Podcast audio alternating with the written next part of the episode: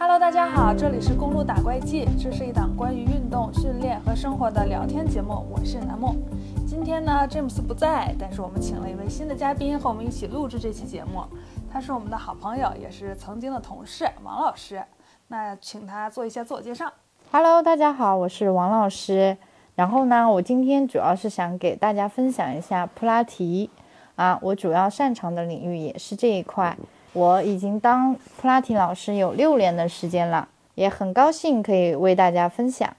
因为王老师的擅长是普拉提这一块嘛，然后我们其实其实已经想聊这一块很久了，但是因为我跟詹姆斯在这一方面都不是很专业，所以呢，我们今天就请到一个专业人士来给大家分享一些他的经验。还有一个原因，就是因为我们本身在做一个瑜伽服的小店，其实很多客人都是嗯在问普拉提相关的内容。然后有很多客人，他说他是因为 这里不舒服，那里不舒服，然后就是去，比如说像那种骨科的医院看呀，人家都推荐要么做康复，要不然就是让他们去学习一下普拉提。所以我们就是想问一下王老师，就是普拉提和瑜伽它有什么区别？包括它和康复之间有没有什么就是我们可以理解的一些关系？啊，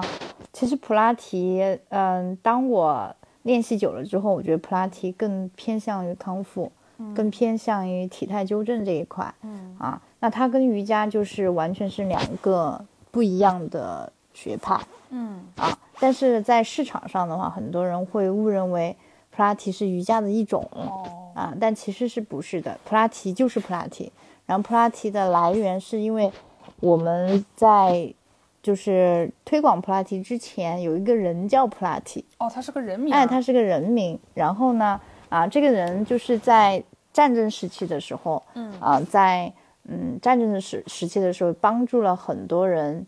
就是恢复他们的身体的功能，嗯。对，所以说就用他的名字，慢慢的，啊，就是传到了现在，哦。对，所以说他更多的是偏向于康复，偏向于功能性的一些训练，偏向于体态纠正的一些训练。那我们就是比如说从上课或者从练习的角度，他们俩从形式上有没有什么就是大家能理解的区别？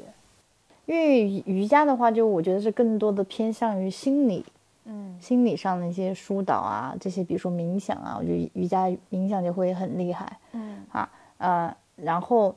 但是普拉提的话就偏向于功能啊、肌肉啊这些类型。啊，他们相似之处的话，他们都是用口令传导的，嗯。就是为了普拉提是为了让你更快速的找到一些深层肌肉的发力，嗯让你的神经更快速的去传，就是传递到你的肌肉。所以说，它会用一很多类似于像普拉呃那个瑜伽的口令去带动，所以说会让大家认为呃它是瑜伽。那我们能不能理解成，就是普拉提这项运动本身也是可以锻炼肌肉的，只是说它不像有氧呃无氧训练那样，就是会练成很大块儿的那种。啊，对，因为它练的是普拉提的这项运动，它主要是练的是深层肌肉嗯啊，然后的话，它以小肌肉为为主，嗯对，所以说它的训练的方式更多是耐力性的训练，哦。但是它一样的是抗阻力训练，就是它一样的需要一点点的重量，但是它的重量可能就是弹簧，嗯。啊，然后它的张力啊这些的感觉可能就是和我们练力量会有点不同，对，更多就是耐力你要耗在那儿，或者说是，嗯，小重量多次数的去在那儿做，你同一个动作，去让你的本体感受提高。嗯。对。那瑜伽可不可以理解成它是偏拉伸性的？对，瑜伽就偏拉伸，也偏就是心灵的一些传导的一些东西。所以我们也能感受到，其实这两项运动的用户其实是不一样的。对，对吧是的。那就是普拉提来讲，就是除了对于肌肉的一些练习以外，它能减肥吗？应该是很多女生比较关心的问题。嗯，其实这个问题就好似于在问我，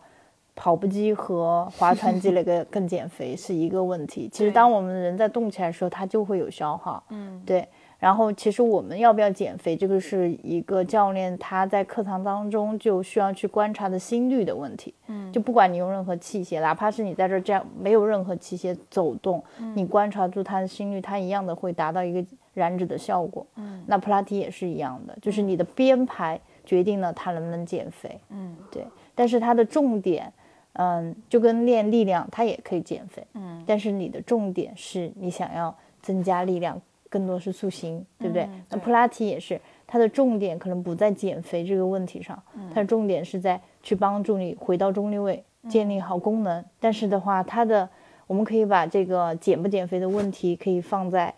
就是受益，就是会让你在体态矫正的基础上，嗯更受益减肥。也就是说，减肥是增加了它的一个附属项，对并不是它主要用来训练，的。是的，是吧的。那我们可不可以就是聊一下，像你的一些会员呀，嗯就是他们一开始是怎么接触到普拉提的，或者说怎么开始想要练这个运动的？因为其实现在普拉提并不是一个大众化的运动嘛。嗯，就是我接触到一些会员愿意练普拉提，第一个就是有明星的带入嘛，比如说像现在、张韶涵我记得之哎前挺火的，，对，还有那个孙俪，嗯，对吧？她也在练。然后还有就是大部分呢，是因为她长期是练瑜伽，然后瑜伽慢慢在融入普拉提，所以说也会有哎想要专门针对性去练普拉提，然后又会来。还有一种人群是他练力量，嗯，然后呢，但是他的就是关节啊各方面会有一些问题，对，比如受限问题啊之类的，他就会想去靠普拉提去帮他解决，比如他稳定性不是很好，对，为了增加他的力量表现更好，所以说他会愿意去练普拉提，让他的稳定，让他的功能，让他的一个本体感受变得更好，然后他会发现他去练力量的时候，整个人的一个状态，包括稳定性，嗯，然后会更好。那这个是不是就能体现普拉提在康复或者功能性这一方面的作用？对对我觉得听起来它其实挺辅助性的，哎对，帮助我。不同的一些运动项目，因为你会发现普拉提其实不光是瑜伽的人，或者说是呃健身的人在练习，其实很多运动员他也会去做普拉提的训练。对，嗯，我想问一下，就是普拉提，因为很多女生应该是，就是比如说她们，就像我刚才说的，有没有一些衣买衣服的客人，他们就是会在医生的建议之下去练普拉提，比如说他像骨盆就是位置不好啊，或者说她脊脊椎可能有一些，就是我也不知道是侧弯呀还是怎么样，像这种的话，怎么去通过普拉提纠正呢？嗯、因为其实普拉提它就是一个纠正性训练，所以说，嗯、比如说就像你说的骨盆的稳定性这些，嗯从一开始在调整呼吸，从一开始他躺下来，我们就会去一直不断的纠正他的中立位。比如说，就像一个新的客户来，我会让他无意识的去躺下来，躺下来，他无意识的时候躺下来，他他其实是歪掉的，但他是不知道的。然后这时候我就要有意识的去纠正他，我就要告诉他哪些位置贴在你的床面上，这时候是中立位。然后呢，这时候我给了他信息，他又在找。那这时候呢，他就会有意识的去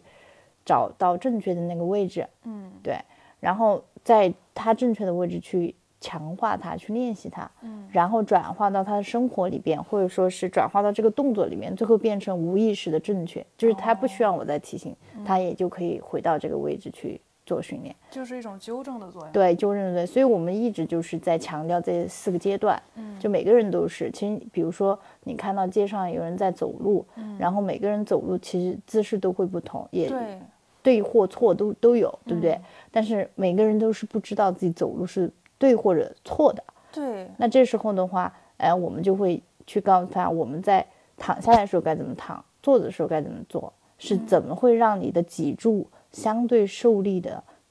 呃，就是受力相对压力没有那么大，嗯对，就是有一定是中立位的一个位置，是让你的脊柱受力压力不是很大的。那这个是不是一个长期习惯的问题？就比如说，可能就是首先我们可能大多数人都没有经历过这种训练嘛，而且其实大家也没有关注过说，哎，我哪天突然发现我走路的方式其实是不对的，或者说我站着的时候其实体态是不好的。那比如说，还有一种就是可能像我们这种伏案工作比较多的，那可能就是肩膀可能高低都不一样了。嗯那这种是不是在长期的影响下，就是可以通过一些这种训练去纠正？嗯，对，是的，因为其实我们任何体态的问题，嗯，就是它的根本原因是你生活当中出现了这个问题嘛。嗯，所以说你的训练的方式，呃，告诉了他，然后也会告诉他融入生活你应该去怎么做，然后时刻的去提醒自己，也就是也是一个转换，就是你从无意识我不知道对或错，然后到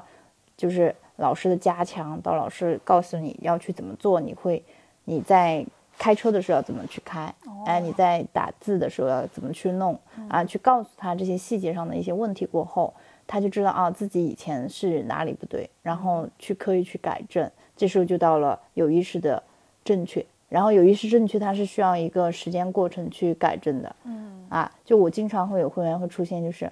我他本来翘着二郎腿，突然脑袋里想到了我，马上坐正了。对，那这个也是一种效果嘛。嗯，对对，然后最后他就会到无意识的正确。哎，慢慢的他就会发现，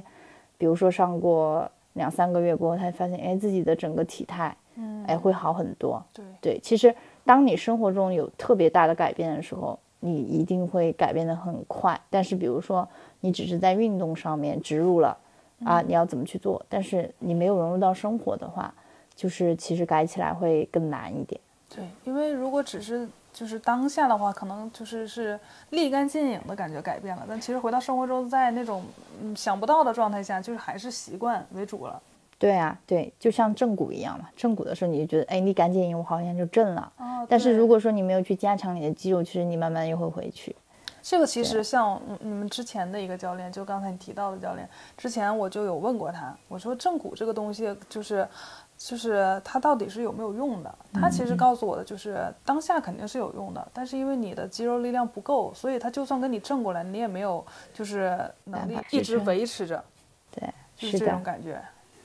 所以我觉得就是这一方面，其实大家还是肯定会有一些新的吸收，因为我觉得很多人是想通过正骨啊，就是咱们不是说这个东西不好，而是说为什么有的人觉得我弄一次后面就没有效果了，他又回去了，并不是说它没有作用，而是说你需要通过其他的，比如说肌肉的练习去配合它。嗯，对吧，是的，是的，就包括有的人他觉得自己驼背，那可能并不是说你就是把你掰过来就会怎么样，而是说可能要把这个位置，这个位置叫什么？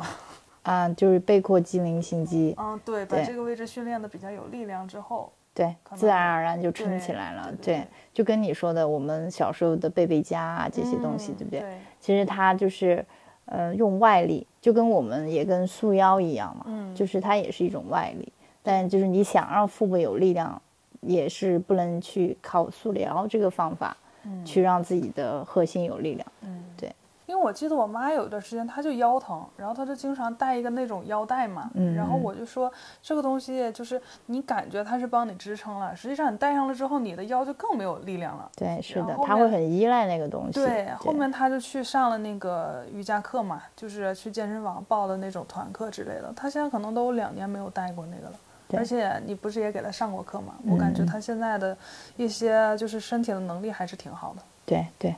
确实阿姨挺优秀的。比我厉害多了。对，就他还是嗯，就是感觉就是学习了很长时间，不管是瑜伽还是普拉提，就是有一定的基础。对，上次我带他的时候，主要是比较勤奋，风雨无阻的对愿意练对习。其实你感觉他每天也没练啥，对，但是就是感觉时间长了下来，他整个人的体态就是变化比较大。嗯。那你能不能给大家分享一下，就是比如说对于初学者来说，一堂普拉提课的流程是怎么样的？他会学到一些什么东西？嗯，其实嗯，比如说才来的一个客户，第一个就植入他的中立位。嗯其实我们在学普拉提的时候，最开始是不会建议直接去上器械，嗯第一时间会先在垫上，嗯先就是就跟一个婴儿，他必须要先会躺，嗯再会坐起来，嗯再会站，再会走是一样的。所以说，比如说最开始来上课的时候，第一时间是纠正他的呼吸，因为很多客户他嗯长时间的伏案啊，就是一些体态的问题，导致他的呼吸其实也不是很正确啊。这个会导致什么呢？就导致我想让你之后在核心床床上就是难一点的高阶的一些训练去训练，你的核心是完全不能去支撑的。就是你你上到那个床上去，你就腰痛。咱们通过音频来给大家就是分享一下什么样的呼吸就比较正确了，大家嗯自己可以能判断吗？嗯，可以讲解吧，嗯但是我觉得不一定就是像现实生活中能够那么具体，具体。对，就是我们的身体的胸腔嘛，嗯。胸腔就我们整个身体就像一个长方体，嗯。长方体，但是你的气体，就是我们是吸气吸进去的气体，嗯。它其实是可以跑到任何一个地方去的。嗯。啊，那我们会把它分为不同的进口啊，就是上下进口和前后进口和左右进口。那我们大部分人群就是呼吸的是用的是前后进口。那这时候呢，它会出现一个问题，就是它的胸椎会跟着呼吸向前和向后再这样移动。嗯啊，那这个会有什么不好呢？它会导致就是我们的胸椎的稳定性也不是很强。哦，比如说我让它耗在那儿做这个动作，嗯本来是固定要让脊柱稳定不动，对不对？嗯但是因为它的呼吸，它要这样呼吸，一直在动。所以它就只有一直动，所以这时候它就会代偿，嗯可能会腰痛，或者说可能会颈椎不舒服。嗯啊，这些原因可能跟呼吸也有关系。嗯啊，这时候呢，我就会去调他的呼吸。那我们我们是需要让我们的呼吸在这三这我刚才说的这三个方向都要有气体嗯啊，然后就像一个圆柱体一样嗯啊，整个整个空间全部充满气体，嗯然后吐气的时候整个空间往下沉，嗯而不是说单纯的只往某一个方向去发展。哦啊，对，然后我们会根据就是评估，然后看一下，比如说你是前后进口发力更多，还是左右，还是上下，然后的话去帮他调整他薄弱的一些进口，然后让他的呼吸吸气的时候更深长，呼气的时候也是更深长，这样子的话。他之后在做一些训练的时候，他的腹部收紧的会更强，而且，嗯，我也会推荐一些人吹气球。哦。啊，用吹气球的方式去感觉你的气体是从从你的身体里面吐出来的，而不是说从你的身体里面吐到肚子下面去。啊。很多人其实在做呼吸的时候就很容易就是吐气的时候，老师说你吐气，但是他一吐就吐到肚子上，然后就感觉吐气的肚子鼓起来了，对吧？啊，这时候就可以用气球形象的去告诉他怎么去吐气，像真空一样把你的气全部吐到气球里面去。对，吸气的时候又将气体吸到你的整个整个肋肋肋骨整整个一圈。嗯。对，那像这种，比如说呼吸练习的话，是不是一开始大家也不是很适应，就是处下了课就忘记了啊、对，所以说一定要去不断的去练习？植入。嗯但是我们其实每次呢，就是会花十到十五分钟去练习就好。因为第一个就是，如果深长的去这样吸气和呼气太久，会会很容易上头、啊。所以一般情况就是会让他吸气呼气，那么做五次啊左右，要休息一会儿再开始。对，你的目的只是要让他学会去降肋骨，学会去让呼吸吐出来，嗯，不是为了就是说我要做多少个。对，只要他能够吸收这个内容的话就好了。那慢慢的，这个就是比如说呼吸的习惯就会就是改变到他生活中，是吗？对，呼吸的习惯一改掉的时候，我们的身，我们最容易发现到他改掉的点是他的肋骨。很多人，比如说前后进口太用太多了，对不对？嗯，他的肋骨是外翻的，他肋骨就降不下来，就可能就一直撑在这儿，但是他永远都感觉不到，哦他就是呼吸就很浅嘛。嗯然后比如说锻炼一段时间过后，你会发现他肋骨外翻的这个问题会解决很多，哎，自己都会感觉到以前降的这个这个地方，它的这个功能会更好了。那有一些人的肋骨外翻是后天形成的，并不是先天的，是吗？嗯，其实我对我觉得大部分人群是后天的，就是你的呼吸的模式。嗯，对，那如果我们的听众里有有觉得自己肋骨外翻的，可以刚好就是对可以练一练，可以用气球多去吹吹气球也是好的。对对就是也许你可以改变这个现象。对，是的。那我们继续说一下，就是在普拉提上课的时候，还会有一些什么样的练习呢？因为刚才说到，我们刚开始就是来上课的时候会有呼吸的调整嘛，。嗯对。然后第二个就是中立位的建立嘛。嗯中立位其实我们也分了上肢练和下肢练。嗯那我们一般最开始的时候会让别人躺平去练习。嗯其实我们人在躺躺着的时候，我们的脊柱的生理曲线就有三个点是要一直保持在中立位的，这样它是最省力的。那比如说我来说一个脖子前倾这个问题，嗯。脖子前倾这个点就是我们的整个枕骨，枕骨嘛，枕骨就是就是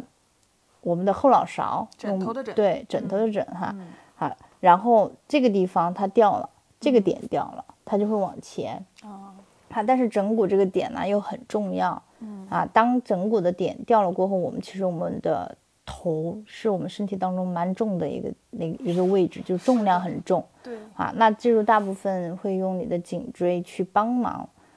拖着你的这个头，因为你头本来是在中间，然后往前了，那你颈椎这时候就大部分工作是在帮你拖着你的头。嗯，这时候为什么会出现就是，嗯、颈椎出现生理曲度过直啊这样的一些问题，就是因为它长时间的在向前的位置帮你托着你的头。嗯，所以说这时候第一个就是我们会让他躺下来去找这个枕骨的这个点，用力去找它。啊，经常会有人说我有双下巴，对不对？这个双下巴其实大部分人群的双下巴不是因为你往里面收，然后它有的双下巴，而是你经常去把你脖子拉长，导致了就是我们皮质被拉长，对，肌肉被拉长，皮质被拉长，然后导致了是一个松，嗯、脂肪含量也增高，然后导致了你看到的双下巴。那我的双下巴，其实，当我们的膝，当我们的 当我们的下巴和我们的枕骨回到中立位，慢慢的一些习惯，让你的颈椎的周围的一些肌肉有一些力量的时候，其实我们双下巴也会好一点的。哦，对对但是我觉得我的双下巴可能确实是 脂肪囤积的。对，有也有有这样，就是也跟脸型有关嘛，这个就是跟脸型有关了哈。哦但我说的是普通，比如说你有这样体态的人，我们说的是局部脂肪嘛。嗯，对，那你局部脂肪，如果说你自己感觉你的体态是脖子前倾的，然后你发现你收回来过后双下巴非常严重，那其实就跟你长时间的哦，低头有很大的关系。这个大家就可以自己去评估一下。对，可以的而。且我听说那个富贵包啊，就传说中的富贵包，跟这个脖子前倾也是有关系的。啊，对吧是。的，是的，对，因为其实我们富贵包这个地方，嗯、是我们的颈椎的第七节，也就是我们其实每个人的颈椎第七节到胸椎的这个连接的这个这个脊脊脊柱这个位置，它都会要相对要大一点，嗯就是它棘突的位置要大一点，嗯所以每个人其实，比如说很瘦的人，你摸到它这儿，它其实这个包也会要鼓一点的，嗯相对你其他的一些呃脊柱。然后呢，它本来就是要大一点，又是因为你脖子朝前了，那它就会显得会更大一些。然后呢，当我们的身体，就我们脂肪其实是有个保护机制的，当我的身体。嗯，某一个，比如说我的内脏出问题，我是不是脂肪也会去往内脏这个不好的内脏里面去堆积脂肪，我们就会形成就是那个内脏脂肪过高，对不对？但是它的作用是为了保护你的这个内脏，给你一个信号，它已经出问题了。哦，那我们的肌肉也是，当我们肌肉过度拉长以后，你会发现，就是这个拉长了这些位置的话，也会形成大量，就是会有大量的脂肪啊。原因也是因为就是也在告诉你一个信号，就是你这个肌肉相对的话是薄弱。对薄弱的一个位置，然后就会用脂肪去帮助你托住关节，哦，对，它也有这个作用，就是你的脂肪在你身体，嗯，呃，很大一部分作用是起到一个保护的作用。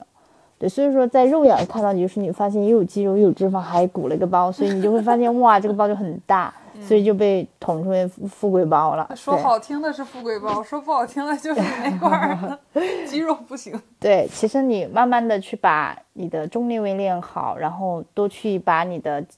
就是背部力量啊，整个后侧链的力量，就整个上肢后侧链的力量练得好的话，其实慢慢的也会好很多。最最重要的还是脖子前倾这个问题，对，去解决好，你会发现富贵包这个问题会解决掉。而且好多，其实我感觉生活中的很多人都会有脖子前倾这个习惯，其实哎对还是蛮常见的。对，因为你想，现在我们的人群弄电脑啊这样的、嗯呃人员是很多的，所以呀，我经常有会员是也是这样 IT 啊做这种工作嘛、类型的，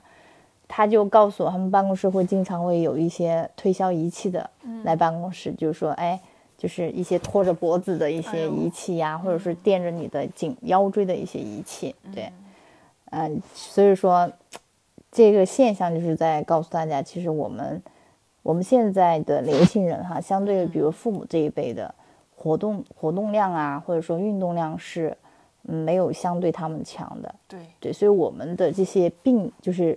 身身体上的一些问题会可能会比我们父母啊这一代会更快速的体现出来。富贵病。哎，对，富贵病算是吧，对。而且我觉得现在就是有那种腰疼的年轻人也越来越多了。嗯看我身边很多就是二十多岁的女生都已经腰脱了，嗯，还是挺夸张的。就是也是就是对久坐啊这些问题，对，其实像我们父母那个年龄，可能要五十多、四五十岁，哎，才会有腰不舒服，对关节上有些不舒服。对，但是我们现在确实有很多年轻人嘛，二三十岁就膝关节不舒服、髋关节不舒服，或者说腰椎不舒服、颈椎不舒服这些问题出现。对，那其实像这些问题，就是如果在它变成病理性之前，其实做普拉提还是对康复有蛮大的好处的，是吧？是的，是的，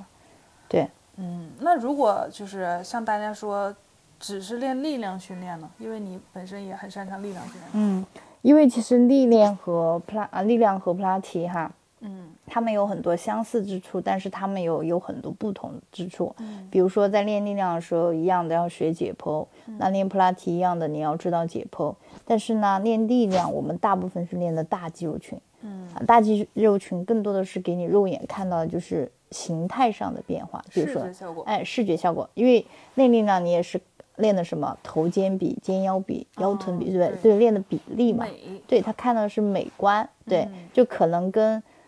就是功能啊这些，他就不会太这些就变成他的辅助了哦，啊。对，那普拉提的话，就是功能这块是它的重点，嗯纠正这块是它重点，体态中立是重点，好，那力量是算是辅助，嗯，对，就是在他的认知，就普拉提是拉弹簧、拉弹力带，嗯。同样的也会去嗯做训练，就抗阻的训练，但是它的目的更多的是去刺激你深层的肌肉，嗯。就是我们肌肉就像一根洋葱，就是洋葱，我们大肌肉群就在表面，深层肌肉是包裹着你的关节的，所以它更多的作用目的是保护关节，对，让你的关节更稳定。